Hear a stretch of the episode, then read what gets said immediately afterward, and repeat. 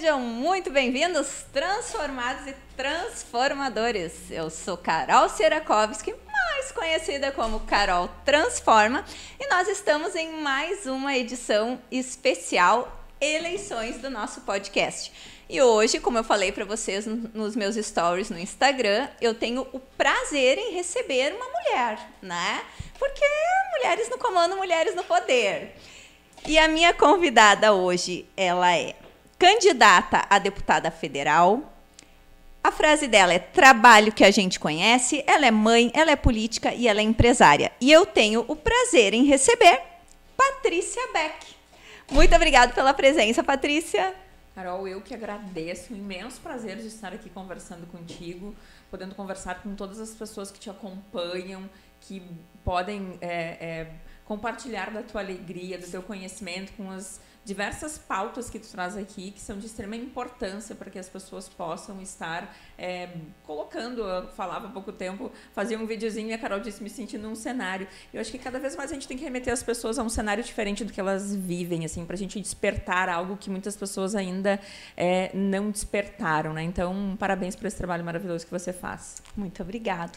Patrícia, tu sabe que para que esse universo aconteça, eu tenho alguns apoiadores, né? E eu vou estar tá falando deles agora, antes da gente iniciar o nosso bate-papo.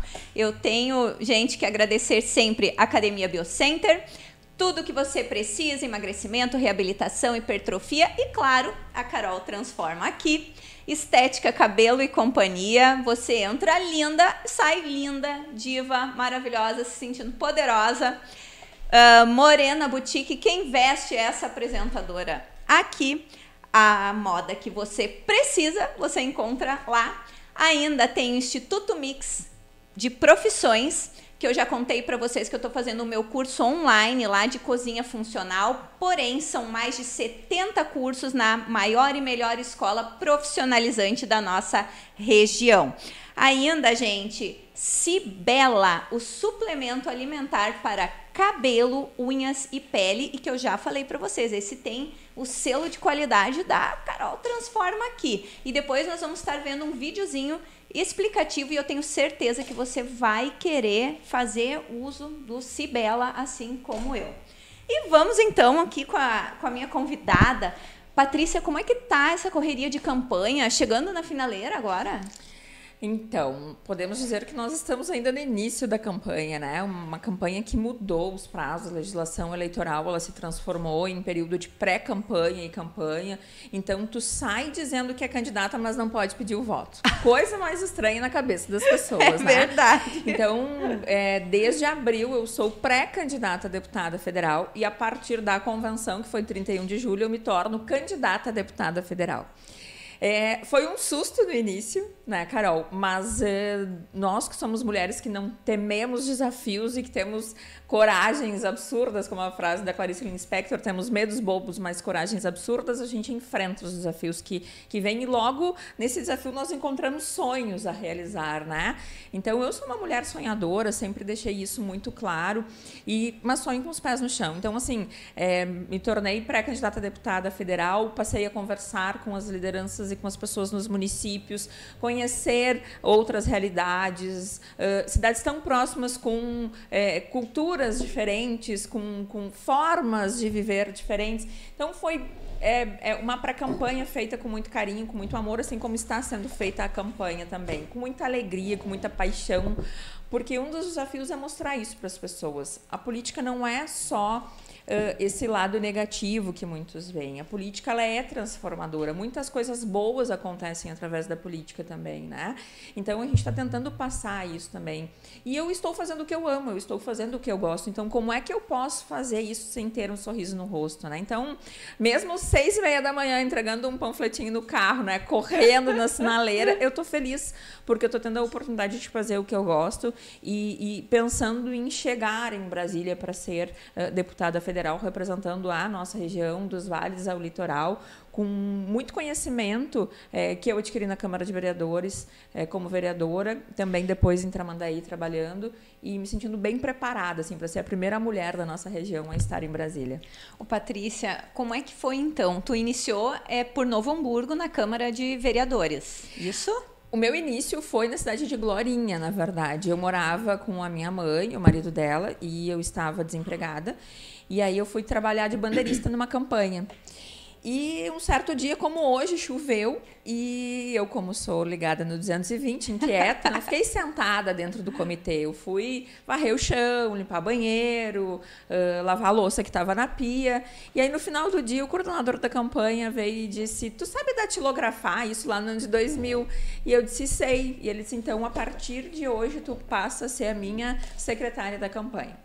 E aí eu passei a, a, a assessorar ele eh, junto ao prefeito, era uma campanha de reeleição do prefeito. E, e, eu comecei a perceber o quanto a política poderia ser feita para o bem das pessoas. E ali eu me reencontrei. Porque antes disso eu sonhava em ser empresária, morar no residencial Mundo Novo, em Novo Hamburgo. mas uma gravidez na adolescência é, parou esse sonho. Então, nesse momento da campanha, eu reencontrei o sonho. Eu queria ser vereadora na minha terra natal, que é Novo Hamburgo. Terminada a eleição, de mala e cuia, vim trabalhar no comércio de Novo Hamburgo e comecei a construir a minha história. Então, a partir do ano 2001, na cidade de Novo Hamburgo, cidade que eu nasci, para chegar até a Câmara de Vereadores. Concorri duas vezes. primeira vez que eu concorri, fiz 94 votos. Depois eu fiz 768 e aí na terceira vez eu me elegi com 1.688 votos. O Patrícia, como é que é isso, hein? Assim, tipo de, ah, não deu. E persistir. E não bate um desânimo, hein? Quando, não. quando dá, na, dá na trave, hein? Não, porque faz parte, né? Ainda mais essa política que a gente faz, que é uma política que não compra voto, uma política que não é assistencialista. Assistencialista é a política correta de conversar com as pessoas, dizer a verdade e pedir o voto. Então, não tem como desanimar quando a gente conhece a politicagem no Brasil, né? Sim. Quando a gente sabe que existe muita coisa a ser corrigida ainda. E, infelizmente, ainda existem os politiqueiros e ainda existe o povo que vende seu voto. Então, nós estamos num processo de educação política a recém no início, e eu atribuo muito esse processo às redes sociais, a possibilidade das pessoas estarem aqui nos assistindo sem sair de casa, a, a aquela mulher que chegou em casa agora, que já está preparando o almoço para o marido e para o filho do outro dia que vai sair para trabalhar, ela pode estar tá lá nos escutando. Então, essa, essa rede social, ela deu vez e voz à população. Então, nós estamos uh, engatinhando nesse processo de educação política. E, e eu tenho muito orgulho de fazer parte disso, assim, de ter iniciado isso. Então, fui vereadora com 1.688 votos e me reelegi vereadora em Novo Hamburgo como a mulher mais votada da história da Câmara, com 5.405 votos, só com trabalho junto com as pessoas. Foi a população de Novo Hamburgo que me tornou uh, a mulher mais votada da história, não foi a Patrícia Beck, foram eles, através do trabalho que eu construí em conjunto com as pessoas, porque eu só pude fazer um bom mandato como vereadora porque tive as pessoas me chamando nos seus problemas, nos mais diversos problemas, muito na área da saúde, bem verdade, Sim. né? Eu fiquei conhecida como a vereadora da saúde. Mas em todos os outros problemas, eles sabiam que eles poderiam me chamar, que eu estava lá à disposição para eh, ser a sua representatividade, que é o papel do legislador, né? Então, é, é isso, assim, eu, eu comecei é, de uma forma que eu jamais imaginei, né? Como eu disse lá em 2000, de uma necessidade, me tornei bandeirista, tive a oportunidade de trabalhar e conhecer e construir um novo sonho. E agora o novo sonho é ser deputada federal. E como é que é isso, hein? Tu já sai de vereadora e tu passou por uma campanha para prefeita e agora é deputada federal. Dá um assim, opa, agora é Brasília. Não, não dá, porque na verdade assim, não existe uma, uma hierarquia a ser seguida na política. Tem gente Sim. que nunca concorreu a nada e se torna deputado federal ou deputado federal. Né? Então, uh, não existe uma, uma questão de, de, de passar, passar, por, por estágios, isso, né? ou por uma Câmara de Vereadores, prefeitura não tem isso. Mas uh, uh, existe sim a tua vontade, a tua dedicação e a tua compreensão do papel que tu vai exercer. Então, o que é ser deputado federal? É ser um legislador que precisa ser representante de fato de uma região, de um estado, que no momento que pensa uma lei, ele vai estar tá trabalhando com todo o Brasil, ele vai estar tá mexendo na vida de todo o brasileiro, mas que também tem a possibilidade de construir muitas coisas positivas através de Brasília. Que é o que a gente tem dito desde a pré-campanha. Nós vamos mostrar que Brasília não vai ser mais a desculpa daqueles políticos que não trabalham. Brasília vai ser, sim, o caminho de um trabalho que muda a vida das pessoas e que muda o nosso país.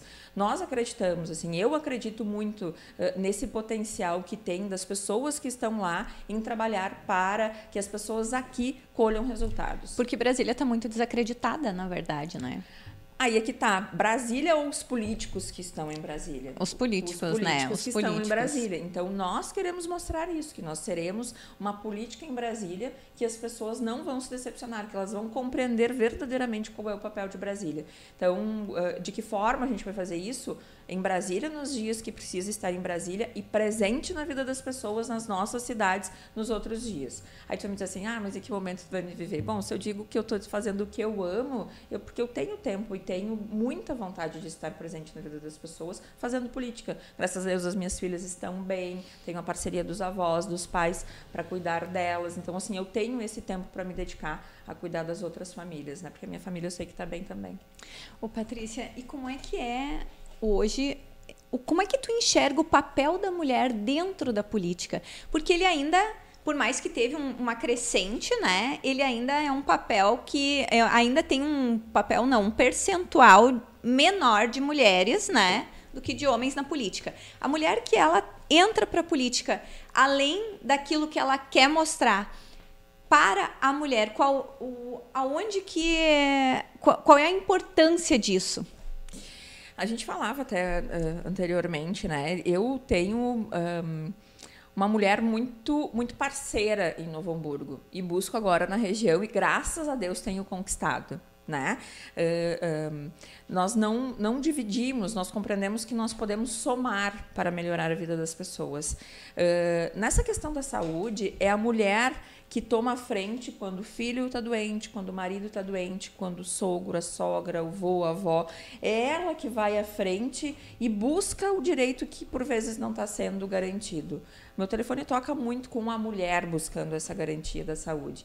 Então, essas mulheres de Novo Hamburgo foram compreendendo que nós somos parceiras, porque por vezes eu não pude resolver um problema dentro de um hospital, porque acredito em Deus e tem horas que é Deus que está buscando de volta essa pessoa. Então, por mais que tudo seja feito, uh, acontece a partida. Mas eu estava ali junto com a família, junto com aquela mulher, segurando a mão dela e mostrando que ela fez o que ela pôde por aquele familiar. Então ele partiu com aquele familiar uh, uh, com o sentimento de que fez tudo o que estava ao seu alcance para salvar a sua vida. Então, nós nos tornamos muito próximas. E isso foi, foi se propagando, foi se estendendo. Hoje eu ainda conversava com com a dona Zilá, que é hamburguense, que está morando em Tramandaí, que acompanhou meu trabalho em Tramandaí e que hoje faz campanha para mim lá. Né, voluntariamente por conhecer o meu trabalho. Então, hoje ela já, já passa a Patrícia Beck para outras mulheres, e em Tramandaí eu também tive a oportunidade de criar uma rede de proteção às mulheres, eh, com várias instituições, então, eh, buscando integrar as mulheres. E aí a gente faz uma reflexão, mas por que a mulher não participa mais da política? Porque uh, a mulher ela ainda precisa uh, uh, ter a certeza, no meu ponto de vista, de que ela dá conta. E aí eu digo muito isso para a mulher. Não, nós damos conta. Nós conseguimos ser política, ser uh, empresária, ser mãe, ser esposa, ser a dona de casa, ser a vaidosa que gosta de olhar uh, no espelho e ver uma mulher bonita, que gosta de ir num salão de beleza e fazer a unha, fazer o cabelo, que gosta de sair para olhar uma vitrine. Nós conseguimos conciliar isso. Não é à toa que os homens dizem que a gente consegue fazer dez coisas ao mesmo tempo, e de fato nós conseguimos. Então, é, em algum momento, alguém disse para a mulher que para ser política ela tinha que largar as outras coisas. Não, não precisa. Prova disso é uma história que eu vou contar aqui. Na campanha de 2018, se não me engano, eu fiz lives aos domingos para interagir com as pessoas é, do papel de cada é, voto que as pessoas dariam. O que faz o presidente, o que faz o governador, um senador, um deputado federal, um deputado estadual. E num determinado domingo, nós uh, pegamos uma tranqueira vindo da praia.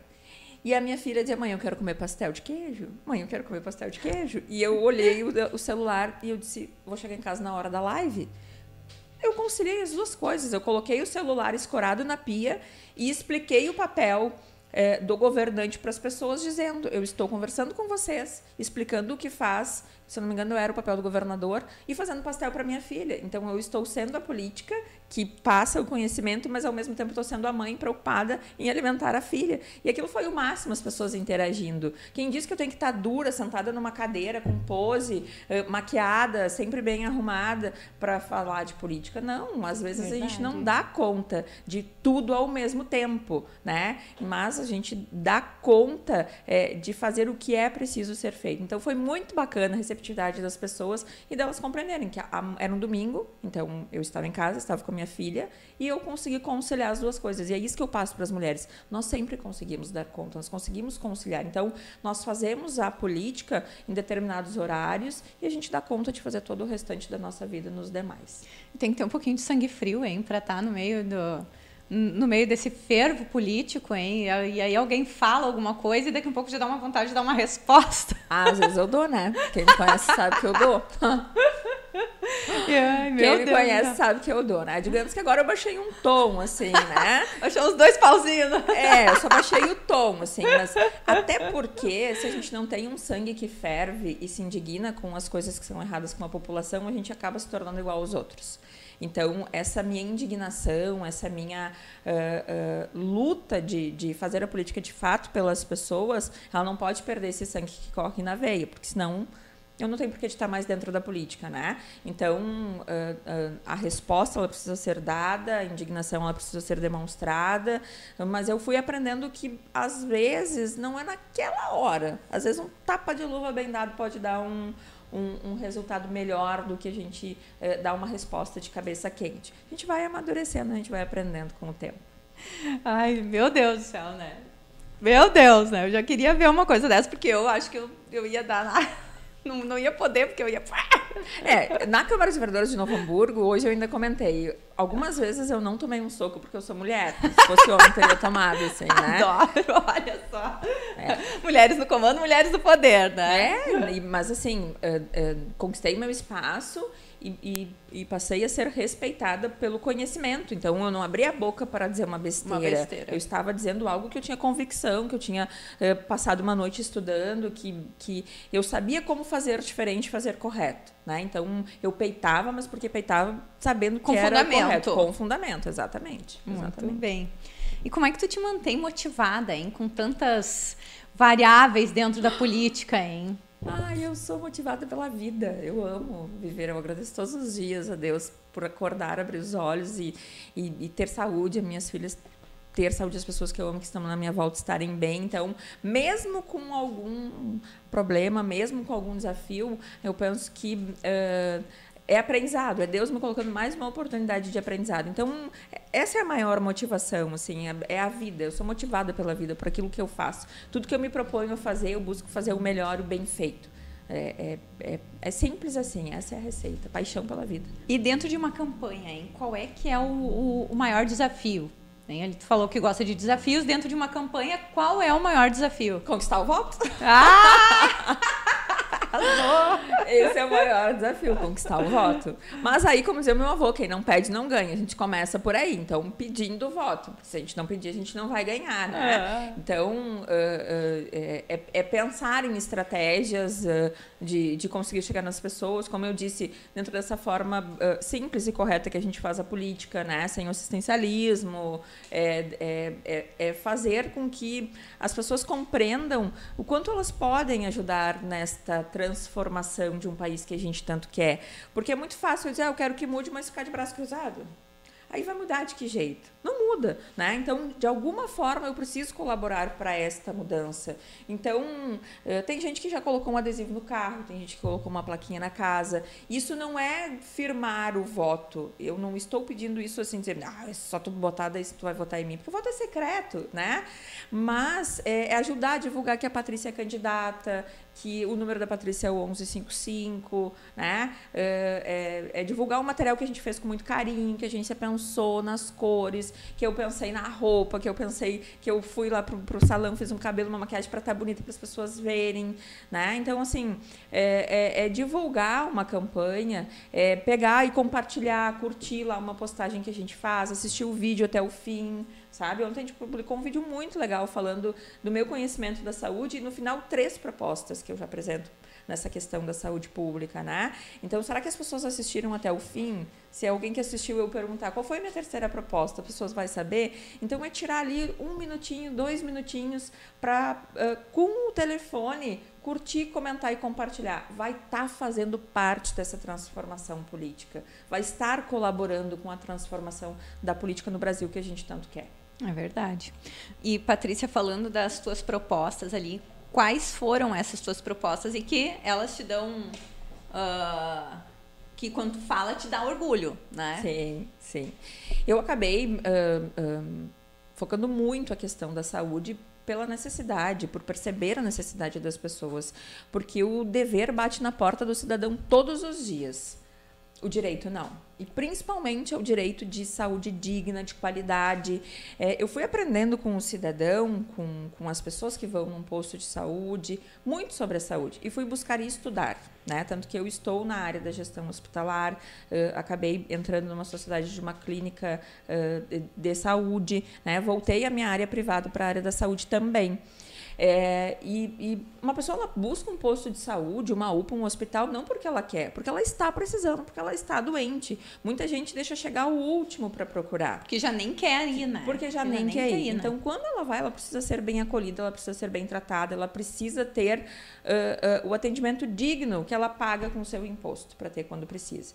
Então, os três eixos que a gente vai lutar muito através de Brasília para conseguir melhorar na nossa região, nas regiões que a gente vai trabalhar, é a questão da estrutura. E aí eu não estou falando de reformar um hospital, eu estou falando de ter lençol, como é o caso do Hospital de Novo Hamburgo, que as pessoas não têm lençol, tem que levar lençol de casa. Então é o básico, a gente garantir o básico que as pessoas tenham um bom atendimento. Fraldas, às vezes as pessoas dizem que tem que levar porque o hospital não tem, né?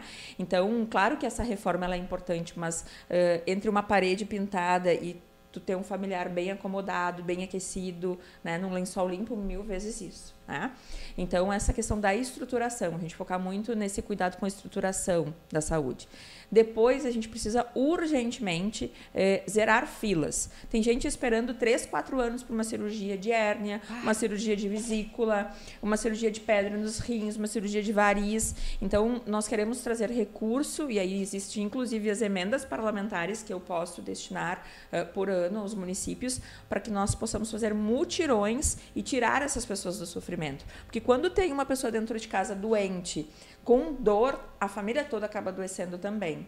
Então, tu tem uma família ali com dor. Então, nós queremos tirar essa dor das pessoas.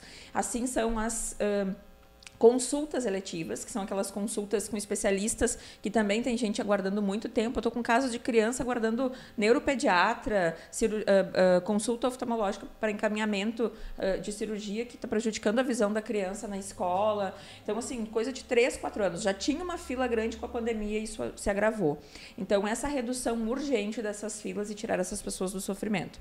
E o terceiro, não menos importante, porque isso tem que ser paralelo, as três coisas precisam andar juntas, é o cuidado e, e, e a qualificação continuada do profissional da saúde. Esse profissional da saúde, os valorosos profissionais da saúde, também precisam de atenção, também precisam de cuidado, porque ele tem uma mãe, tem um pai, tem um, uma pessoa como nós e que está no dia a dia, por vezes abaixo do mau tempo, tendo que lidar com a falta de estrutura, com aquela pessoa que vai dez vezes. Já é, não é buscar. um ambiente bacana no sentido assim, é pesada a energia. Exatamente. Porque ninguém vai para um hospital porque está bem, Exatamente. né? Exatamente. Tu lida com a morte diariamente. Né? Exatamente. Né? Tu, tu, lida com, com, com o sentimento mais doloroso no, no, ser humano, que é o sentimento da partida, do medo da morte. Então, esses profissionais também precisam ser cuidados. Então, esses são os três eixos que nós vamos trabalhar uh, uh, inicialmente a questão da saúde. Claro que vai surgindo, né? Como eu vou estar muito presente nas cidades, as pessoas vão estar me demandando as coisas e a gente vai estar uh, trabalhando na, na busca das soluções cotidianamente.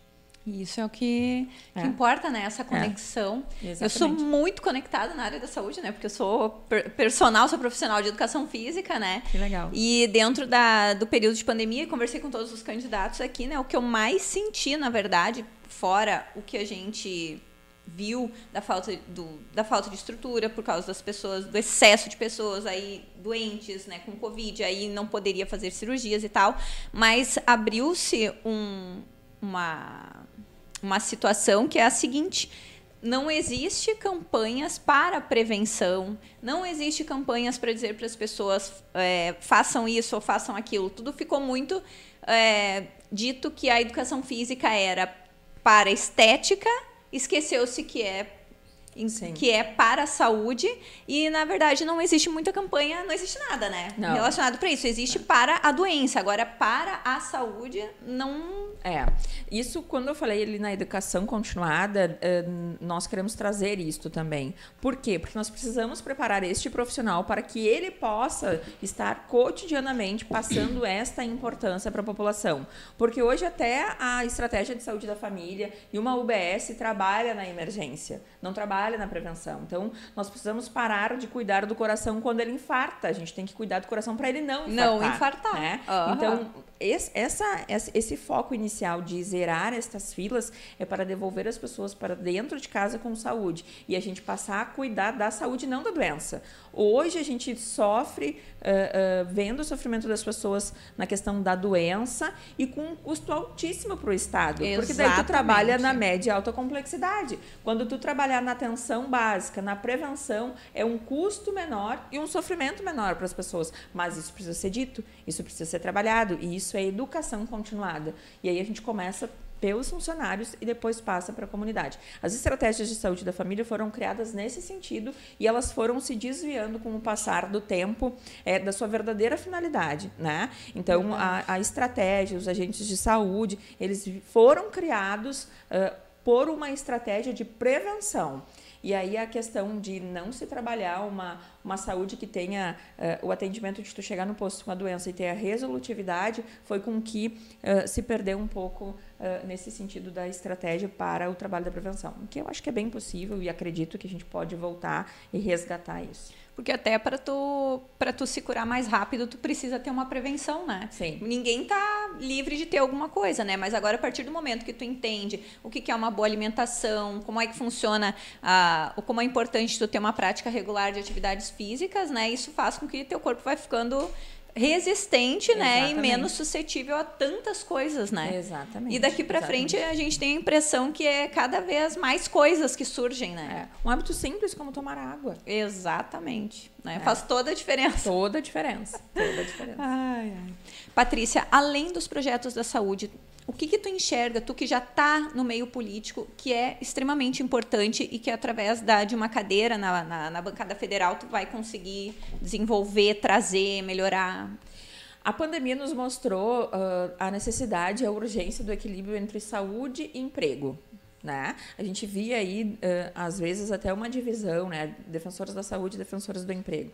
Eu sempre pautei o meu mandato uh, dentro da Câmara de Vereadores durante a pandemia e depois trabalhando, inclusive, em Tramandaí, aí com a gestão muito voltada a isso, ao equilíbrio dos dois. Sem saúde a gente não vive, mas sem trabalho a gente não sobrevive. Então, uh, além de cuidar muito da saúde, eu quero trabalhar muito para o desenvolvimento do nosso Estado. Desenvolver o nosso estado significa alavancar a geração de emprego e renda.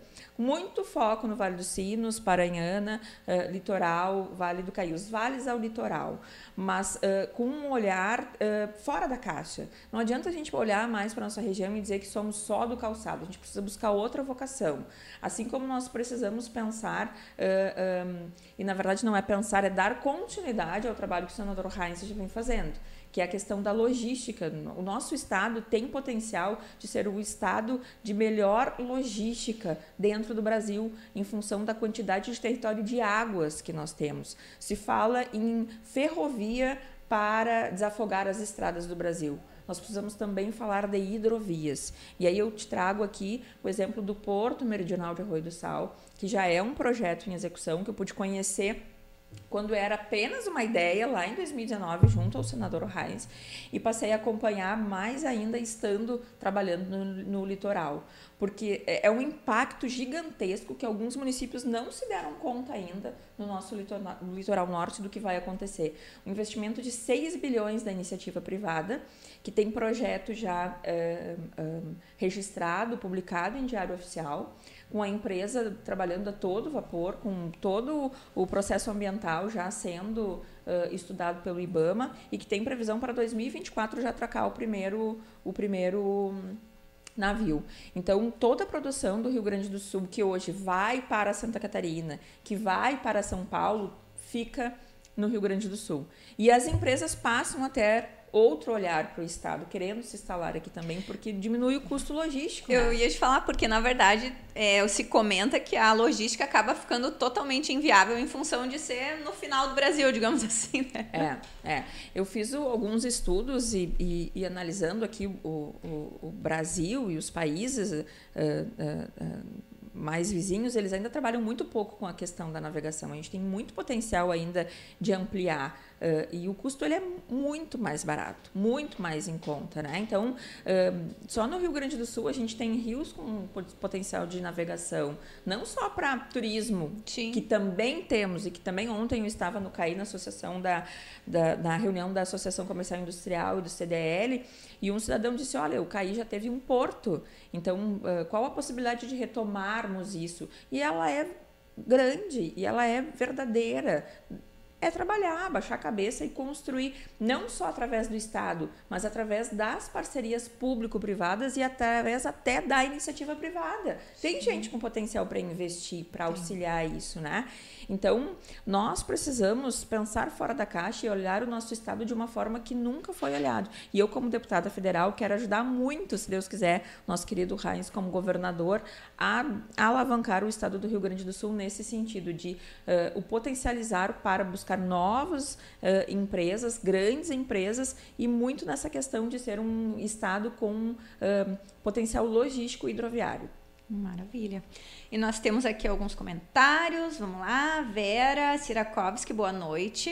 É o primeiro de sempre que quer. Ana Mendonça, Patrícia tem competência, inspiração política feminina. Guilherme, do Vale ao Litoral, é Patrícia Beck, minha deputada federal, 1155. João Delmar, estamos com você. Boa noite, minha deputada. Obrigada. Olha, então povo Muito aparecendo obrigada. aqui. Muito obrigada. e nós, eu tô adorando o nosso papo aqui, mas nós vamos fazer aquela pausa, que não é um comercial, mas eu tenho certeza que vocês vão gostar da minha dica. E o Éder aqui da alta da do EcoWork já vai colocar pra gente.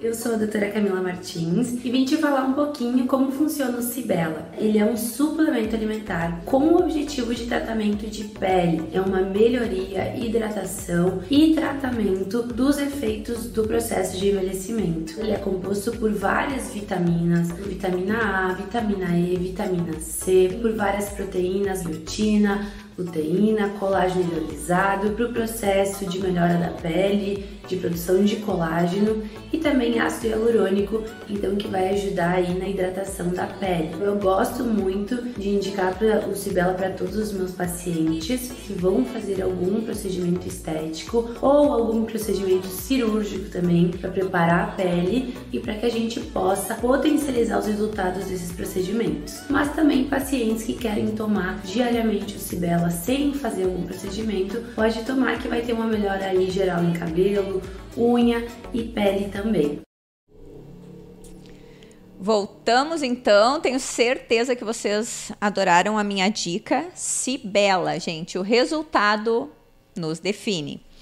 E vamos começar aqui, conversar um pouquinho mais com a Patrícia. A Patrícia, gente, ela tem uma energia que assim, quando, eu não sei se pelo vídeo a gente consegue ter a, a real noção, mas a, a, a, Patrícia tem uma energia fortíssima, animada e com ideias assim que, tipo, de bastidores aqui que a gente está conversando, que é maravilhoso. E vamos lá. Patrícia, é, como é que a atuação vai contribuir efetivamente para o nosso Estado? Com, como é que tu vai construir isso assumindo uma cadeira na, federal? Primeiro, que tu, uh, como representante do Estado, tu precisa estar de fato presente na vida das pessoas. Representar, representatividade significa estar próximo, significa ter conhecimento. Então, como eu disse anteriormente, os dias que eu preciso estar em Brasília, eu vou estar em Brasília. Nos outros dias, eu vou estar na cidade com as pessoas. Então, eu vou estar percebendo junto com as pessoas, o que são problemas e o que são, inclusive, ideias para nós colocarmos em prática através de Brasília. Bom, como que nós construímos isso? O parlamentar ele tem as suas emendas parlamentares, por si só ele já tem essa autonomia, né? E tem também todo o poder de articulação que um deputada, uma deputada federal pode ter através de Brasília, de conversa com os ministérios, de conversa com as instituições, de uh, transitar com o governo estadual, com o governo federal. Eu gosto muito, por mais que as pessoas tenham me conhecido como uma vereadora muito combativa uh, uh, dentro da Câmara de Vereadores, eu ia para o combate quando eu não tinha resultado na tentativa da construção, porque eu buscava estudar, buscava conversar, buscava levar a ideia, e aí quando a gente percebia que as coisas continuavam pelo lado distorcido, pelo lado errado, mesmo tendo apresentado uma solução, bom, aí a gente ia para o combate. Então, algumas coisas as pessoas não, não, não viam, porque o, o que filma ali fica é aquele vídeo, né? Então eu gosto muito dessa construção. Vou te dar um exemplo. É, lá em Tramandaí, nós criamos a rede de proteção por elas, com entidades como o Ministério Público, como Defensoria, como o Poder Judiciário, Liga Feminina de Combate ao Câncer, a OAB. Nós fizemos um março todo de programações eh, voltados à mulher com mais de 18 entidades onde eu fui conversando uma a uma, explicando qual era a nossa ideia, qual era a nossa intenção, e a participação foi gigantesca. Tanto que até hoje as gurias brincam que foi um março de 120 dias, porque nós criamos um calendário inicial e empolgou tanto a comunidade, tanto a mulherada de Tramandaí, que todas as noites nós tínhamos alguma atividade, fora aquelas que apareciam durante o dia. Então, assim, é, é as pessoas elas gostam de participar, mas elas precisam ser convidadas. Então, é, nós podemos pensar é, na minha presença dentro de uma prefeitura, dentro de uma instituição, dentro dos ministérios, dentro do governo federal e do governo estadual, mas nada disso vai se consolidar se as pessoas não participarem. E eu já tenho a experiência do quanto tem pessoas que se dedicam na sociedade de forma organizada ou não, mas que gostam de participar e se dedicar ao bem ao próximo. Então, é, essa é a construção. Todos participando a gente consegue de um problema uh, encontrar num problema encontrar a solução assim como a gente consegue ideias que podem mudar uma realidade de uma comunidade de uma cidade de um estado e por que não de um país. Então uh, é muito através da, dessa energia da participação sabendo que eu sou representante dessas pessoas, não tem como ser diferente. É com elas que a gente vai é, fazer isso acontecer. Ô, Patrícia, e tu, né, tô vendo na tua fala, né, tu é bem combativa e tal. Estar uh, a nível federal, com tudo que a gente sabe que está acontecendo, com perseguições, com, com indultos e afins e tal, isso te assusta? Não, muito pelo contrário. Eu tenho coragem de ir para lá e enfrentar e até nós falávamos ontem no carro, um pessoal que está me assessorando, é, de como vai ser legal quando eu puder ir para a tribuna lá em Brasília também e colocar alguns pingos nos is, né? Porque uh, se tu for analisar, poucos são os que sobem na tribuna e falam, né? Eu não me acanho em relação a isso, mas por quê? Porque quando busco um microfone e uma tribuna para falar, é porque eu tenho certeza do que eu estou falando, né? Então nós temos aí situações que precisam ser enfrentadas uh, no país e precisa ter coragem, mas também precisa ter ficha limpa. Né? Porque assim, a gente vai entrar numa pauta agora de STF e, e essa intromissão entre os poderes a nossa Constituição diz que os poderes do Brasil são o executivo, o legislativo e o judiciário, e que são independentes, mas harmônicos entre si. Ou seja, porque todos precisam trabalhar para um país, para o bem de um país, da sociedade e do seu país. E a gente vê que hoje isso não está acontecendo. Bom, e como é que tu Tu, tu vê assim as coisas que estão acontecendo lá e às vezes os desmandos do próprio STF. Que indigna, horrores, né? Muito. É que político que está lá precisa ter ficha limpa para peitar eles, porque depois o processo daquele que está sendo né, é, julgado vai cair na mão deles. Então, quem tem o rabo preso não vai colocar hum. contra, né? É verdade. Então, é, é, é isso, assim, é, é, essa harmonia entre, entre os poderes, ela precisa se restabelecer no país. Cada um precisa fazer a sua parte. Quem faz as leis, e aí também tem a parte é, do Congresso que precisa fazer leis bem, bem feitas, porque não pode dar uma dupla interpretação, precisa ser muito preciso. E aí nosso país é muito cheio de lei, sabe? Tem é muita coisa. Em cima de penduricalho.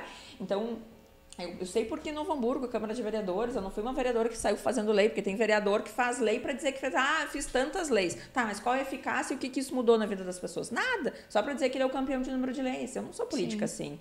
Então, uh, o nosso país também, ah, porque eu fiz a lei tal, a lei tal. Tá, mas e aí? Mas já tá sabe? tá cheio de leis, tá né? Tá cheio de lei, tá cheio de regra pro povo já, sabe? Quem sabe a gente passa a fiscalizar, passar um, um pente fino e ver o que, que é eficaz e o que, que não é. Quem sabe a gente descomplica o nosso país para fazer com que ele ande para frente. Então, um pouco nesse sentido, assim, também. Eu, eu tenho essa coragem de estar em Brasília, representando o nosso povo gaúcho, com os meus posicionamentos é, é, e valores que trago de casa, né? E, e, e também nesse sentido de ter ficha limpa, de poder cobrar o que é certo. E o que, que tu acha ainda, essa, como é que isso pode mudar lá essa situação de mandos e desarmonias e aí a eleição do dia 2 de outubro, né? As pessoas precisam no país uh, uh, analisar quem vão colocar uh, no Congresso Nacional. Se elas vão colocar os mesmos, aqueles que parecem, mas não são, ou se elas vão analisar de fato quem são as pessoas. Está é, tá muito na mão do povo essa mudança. Porque... E as urnas, hein, Patrícia? Exatamente. As urnas eletrônicas, qual é o teu o teu viés. Perguntei para todo mundo aqui, né? Todo mundo que passou aqui teve que me dizer assim, ó, o que que tu pensa sobre as urnas eletrônicas fraudáveis, não fraudáveis? Dá para votar com segurança? Não dá?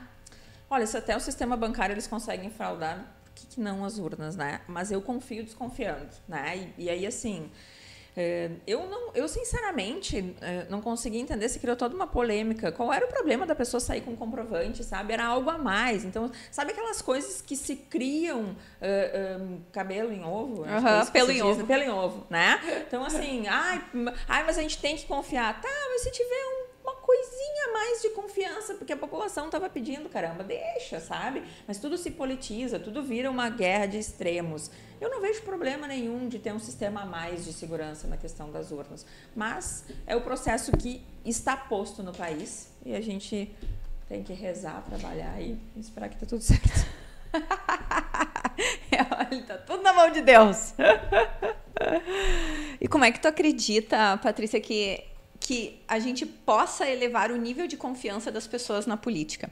Teve um, eu não me lembro qual foi o candidato que sentou aqui comigo e comentou que houve uma, uma pesquisa uh, entre a população, né, para saber que candidato, ou se já estava pensando na política, ou se não estava, né? E a maioria da população, né, dentro daquela pesquisa, né, daquela amostra, uh, falou que não, não estava nem se preocupando e que não ia pensar nisso agora, né?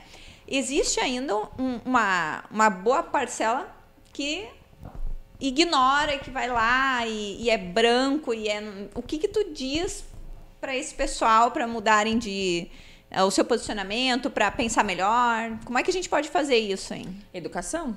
Né? Eu falei também anteriormente nesse sentido a educação política no país, né? As pessoas começaram a ter vez e voz e, e, e tomar mais ciência das coisas através da rede social mas nós estamos engatinhando nesse processo. Por quê? Porque nós somos preguiçosos para ler. Então, às vezes a gente abre o celular e olha uma notícia, ah, olha aqui, isso aconteceu hoje, é algo repostado de dois, três anos atrás, porque a gente não se dá nem o trabalho de ler a data né?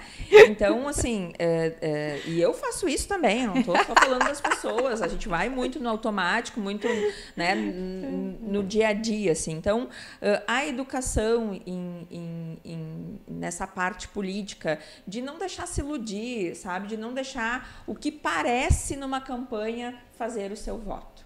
Então, hoje, essa mesma rede social que às vezes espalham fake news, ela tem lá o passado do político. É só colocar o nomezinho lá e pesquisar, vai aparecer. E aí tu analisa, assim, perde um tempinho olhando, que tu vai conseguir compreender quem é e quem não é sabe? É, existe portal de transparência que as pessoas podem analisar também os ganhos. E aí, olha, mas ganha tanto, mas no dia a dia, na rua, eu vejo isso. Não fecha essa conta. Então, as pessoas elas têm essa condição hoje através muito da rede social, né? Mas dá um pouquinho de trabalho, tem que pesquisar, tem que ler. É um processo que eu disse, nós estamos engatinhando. Culpa do povo? Não, culpa dos próprios uh, politiqueiros, né, que por muito tempo quiseram o povo analfabeto político, porque daí ficavam usando do poder quatro anos, né, aí vende o também. voto, né, com cesta Exatamente. básica, dentadura. Algumas pessoas ainda acham que o momento de resolver o seu problema é na campanha. Porque daí eu resolvo meu problema na campanha, o político agora ele quer o meu voto, então ele vai resolver o meu problema. Não, gente, muito pelo contrário. Agora é o momento em que nós pedimos o voto, o nosso foco é trabalhar para pedir o voto, para em quatro anos resolver o teu problema. E não é o teu problema pontual, é de toda uma comunidade. Então eu não quero resolver só a cirurgia de vesícula da dona Maria. Eu quero resolver o problema de vesícula de toda a população. Da que tem pedra, que está com a vesícula inflamada, daquela que começou a ter uma dorzinha e já vai ter o exame, já vai ter o diagnóstico. Então é isso que as pessoas precisam ficar atentas. É o político que quer comprar o voto. Bom, esse que vai comprar o voto, ele não vai trabalhar quatro anos por ti. Ele comprou o teu voto, ele nem precisa trabalhar quatro anos por ti. Então, assim, alguma, quando a gente está fazendo campanha, às vezes a gente está em cima do caminhão, daí a pessoa diz assim: agora tu vem pedir o voto. Gente, agora que eu posso pedir o voto. Eu não posso estar na rua. Se eu estiver na rua pedindo voto fora do período permitido, eu vou estar cometendo uma ilegalidade. Se eu faço leis, como que eu vou estar indo contra as leis? Já está errado? Então agora é o período que eu posso pedir voto. E depois eu não estou na rua no outro período, porque eu estou dentro de um hospital, eu estou dentro de uma UPA, eu estou dentro de um posto, eu estou dentro de uma prefeitura, eu estou dentro de alguma entidade ajudando a resolver o problema da população. Então, isso as pessoas precisam compreender também. O político que tem muito tempo para ficar todos os dias tomando chimarrão na casa de alguém, está trabalhando no quê? Está fazendo o quê? Né? Porque tem muito, gente, tem muito trabalho muito, muito trabalho mesmo. O telefone não para. E aí, assim, não é uma coisa de tu pegou um problema e, e logo resolveu. Tu precisa ligar para um, ligar para outro, pede documento, sabe? Uh, investiga o que está acontecendo, porque por trás de um tem muitas outros problemas acontecendo. Então, assim, é, o político que trabalha, ele trabalha mesmo. Então, não tem tempo assim sobrando para todos os dias tomar chimarrão na casa de alguém. Suspeitem, aquele que toma chimarrão na casa de alguém todos os dias, tem tardes livres, manhãs livres, é porque não está trabalhando para você. É verdade, tá só fazendo foto pro Instagram, né? É. Ô, Patrícia, e dentro de toda essa tua experiência que começou em 2001, alguma frustração dessas assim que ficou marcada até hoje? Dentro da política? Ah, sim. A gente pensou em tanta coisa, em tanto projeto que a gente encaminhou na Câmara de Vereadores. Vou te dar um exemplo, tá? Todo mundo tem direito a férias de 30 dias. Os vereadores de Novo Hamburgo são 45.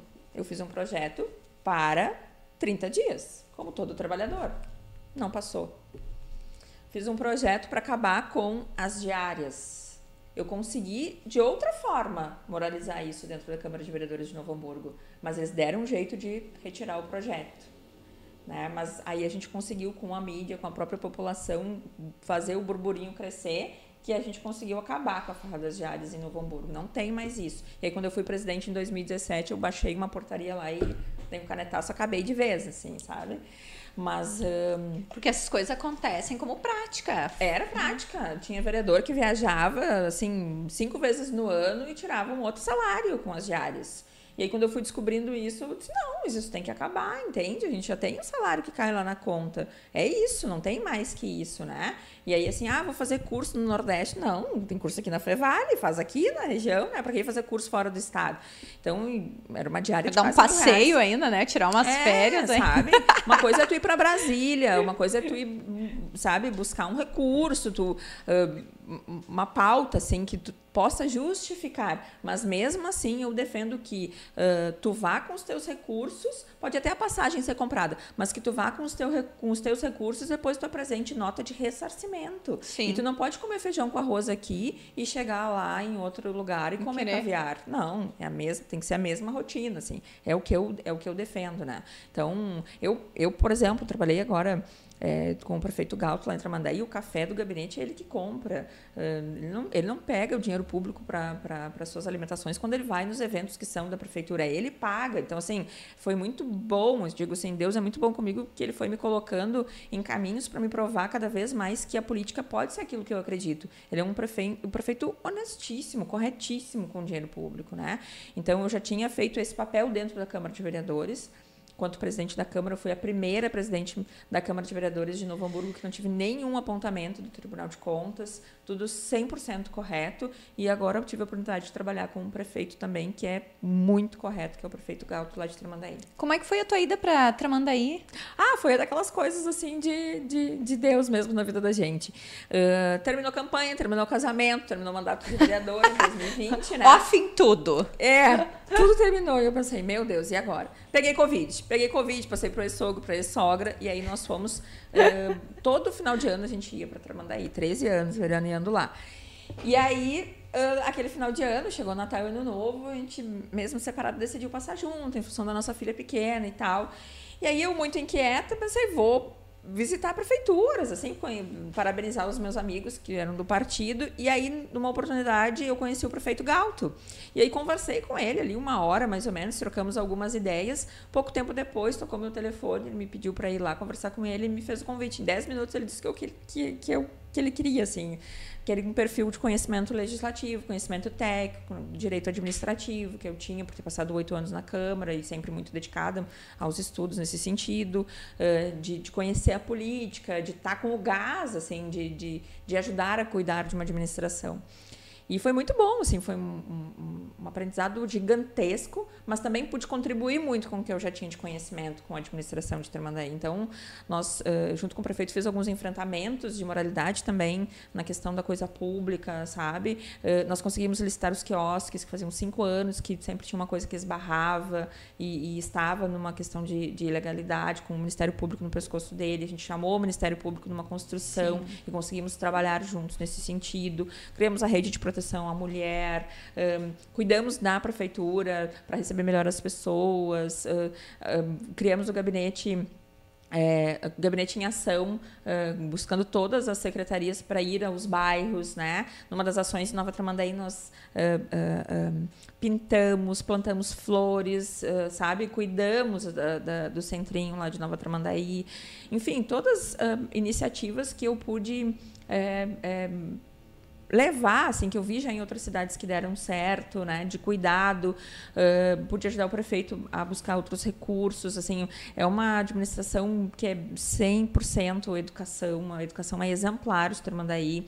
Os problemas que enfrentam é na questão da infraestrutura, o primeiro mandato dele foi voltado às pessoas, à saúde, assistência social, educação. Então, agora o segundo, mais voltado à questão da infraestrutura, mas que a pandemia judiou muito, muito no primeiro ano. Né? Porque muito. precisou ir muito do dinheiro para a saúde. Então, ao invés de tapar um buraco, teve que salvar uma vida, teve que se comprar oxigênio, teve que se colocar equipe, porque teve aquele boom né, no início de 2021, aqueles casos gigantescos que deu aquela falta de oxigênio Terrível. em Manaus. Então, assim, não se esperou, se comprou, né? E graças a Deus, Tramandaí passou e passou bem na questão da pandemia, né? E é legal Tramandaí, né? Ah, é maravilhoso. É a praia dos gaúchos, né? É a capital das praias, é a né? capital das praias. Ah, eu vou te né? dizer, assim, foi, foi, como eu disse, foi Deus na minha vida agindo uh, eh, para me colocar a trabalhar naquilo que eu amo, de poder ajudar as pessoas nesse sentido, de trabalhar com uma equipe maravilhosa de mulheres. O prefeito Galto tem um gabinete de 90% de mulheres. Ele ainda brincava, né, que uh, ele não podia chegar no gabinete com a luz apagada, porque senão ele batia canela, porque a gente estava sempre mudando o vaso de lugar, os móveis, sempre cuidando ali do gabinete como cuida da nossa nossa casa. E, e assim, eh, o ar da praia, né? E Tramandaí tem vida verão e inverno. É né? muito Não bom é... de ir lá no inverno também. É maravilhosa, maravilhosa. Ai, quero ir lá tomar um café com o prefeito aqui. Vou vamos, dizer que sou tua amiga aqui, Patrícia. Vamos, vamos, lá tomar um café com o prefeito, sim, com certeza. Ah. E, e, ele recebe a todos, ele é um querido, assim, uma pessoa muito simples. E, e lá tem ainda o convívio, assim, tem um, aquela coisa da cidade mais de interior, onde as pessoas são mais próximas, né? Então, assim, eu tenho uma paixão, assim, eu amo Novo Hamburgo, a cidade que eu nasci, mas tenho uma paixão já. Eu brinco que eu sou uma alemã bicuíra, né? Porque quem é de Tramandaí é chamado de bicuíra, então eu já sou Malemoa, Bicuíra. E a intenção é a gente também cuidar muito do litoral. Lá tem os mesmos problemas em relação à saúde, né? Essas questões porque manda para o Estado e o Estado não chama o paciente, né? E lá tem a distância ainda, né? Tem a questão da ambulância terapia. Então tem que se buscar regionalizar mais, buscar uh, uh, potenciais que tem nas cidades e, e, deixar essas pessoas mais próximas. Com a questão do porto, uh, o desenvolvimento econômico vai chegar e o desenvolvimento social também. Então quer ser uma deputada federal muito presente nesse sentido para auxiliar as pessoas para o tamanho desse impacto positivo que está vindo, né? De desburocratizar uh, as prefeituras no sentido de receber o empreendedor de braços abertos, de auxiliar na questão da saúde, da educação, da segurança, que vão ter que melhorar também, porque vai ter um aumento populacional também. Então, assim, tem todo um olhar e um carinho uh, para o litoral norte pela acolhida que eu recebi também de Tramandaí, no momento que eu precisava me reencontrar, me reerguer como Patrícia, e as pessoas precisam compreender isso. Né? Eu disse que a gente dá conta de tudo, não, a gente dá conta de tudo, mas a gente também tem TPM, a gente também chora, a gente também tem uh, uh, uh, problemas como toda mulher tem. Verdade. Né? Então, a gente tem uma vida também. Então, mas sou muito transparente, muito verdadeira, as pessoas já, já, já me conhecem nesse sentido. Então, assim, para a gente já uh, começar a encaminhar a nossa, nossa conversa assim, para um final, passa um recado aí para os teus eleitores, para as pessoas que estão ainda em dúvida, né? Passa a tua mensagem. Tá, vou contar uma história rapidamente. Quanto tempo eu tenho? Ainda? Dá tempo que tu quiser. tempo que eu quiser. Uhum. Vou contar uma história para resumir as pessoas quem é a Patrícia. Eu, uh, quando criança, ia no final da tarde no armazém para o meu avô comprar o pão. E o armazém de São Moraes era perto da minha casa. Mas, por vezes, quando eu esquecia de pedir para comprar uh, uma balinha com troco, porque qual criança que chega no armazém e não vê aquele baleiro e não quer comer uma bala, né? Que enlouquecido. Enlouquecido. Bala mocinha, então, era minha bah, preferida. Deus do E, e aí, uma vez eu esqueci de pedir, cheguei em casa e disse pro meu avô: Vô, eu esqueci de te pedir para com o troco comprar uma balinha. Posso voltar no seu Moraes para comprar uma bala? E aí, meu avô disse: Viu, Titinha? Quem não pede, não ganha. E agora tu vai ter trabalho dobrado, tu vai ter que ir duas vezes no seu Moraes. Daí eu pensei, é, mas eu não posso comprar uma bala com o troco porque o dinheiro não é meu. O que, que meu avô me ensinou com isso, a minha mãe, a minha avó dentro de casa? Que o que não é meu eu não posso mexer. Esse é o cuidado que eu tenho com o dinheiro público. O dinheiro público não é meu, ele é de vocês. Então eu preciso da autorização de vocês, eu preciso estar em constante uh, ação junto de vocês para a gente ver de que melhor forma a gente aplica esse dinheiro, porque ele é de vocês. O meu avô me ensinou que dá trabalho, que é a campanha política, que é a política muitas vezes no dia a dia. Dá um tremendo trabalho, gente. Não é fácil. Eu tô há cinco noites sem dormir com a minha filha pequena, que adoro dormir internada com a Antonella. Vejo ela, dou um abraço e saio para fazer campanha. Seis e meia da manhã, ontem nós estávamos na sinaleira e meia-noite eu cheguei em casa. Né? É o período que a gente precisa fazer isso. E depois a gente tem muitas atividades, então não é fácil. Eu amo, mas não é fácil. E aí o meu avô também me ensinou que vale a pena ter esse cuidado com o dinheiro, de que o trabalho compensa, porque o gosto doce da bala, que eu sentia quando criança, quando eu voltava para casa mastigando aquela bala, é o gosto doce que eu sinto até hoje quando eu vejo o resultado da boa política na vida das pessoas. Então, o que eu quero pedir aqui hoje a ti, a todos que estão nos acompanhando, que vão assistir posteriormente, é que sintam esse gosto doce da bala junto comigo. E que esse gosto não seja só o dia 2 de outubro, um dia de vitória, mas que sejam todos os outros dias e todas as vitórias que nós vamos conquistar juntos através de Brasília. Porque nós vamos mostrar que Brasília não vai ser mais o discurso daqueles que não trabalham. Brasília vai ser, sim, o caminho do trabalho que vai mudar a vida da nossa gente. Então, Vote Patrícia Beck, deputada federal, 1155 e desfruta esse gostinho doce da bala junto comigo. Olha só, meu Deus do céu, Patrícia. Estou assim, ó, impressionada contigo, viu? Ah, obrigada. Muito legal. Quero te agradecer a disponibilidade, que eu sei que campanha é uma correria, né? Estar aqui conversando com o pessoal do Carol Transforma. A gente resolveu fazer esse especial eleições justamente para aproximar a população de, dos nossos políticos, né? Porque tudo fica muito longe, né? Tudo é muito distante, não é na nossa região.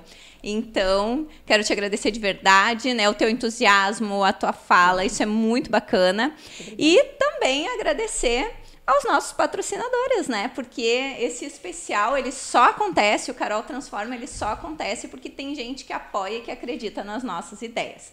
Então, mais uma vez, agradecendo a Academia Biocenter, Estética Cabelo e Companhia, Morena Boutique.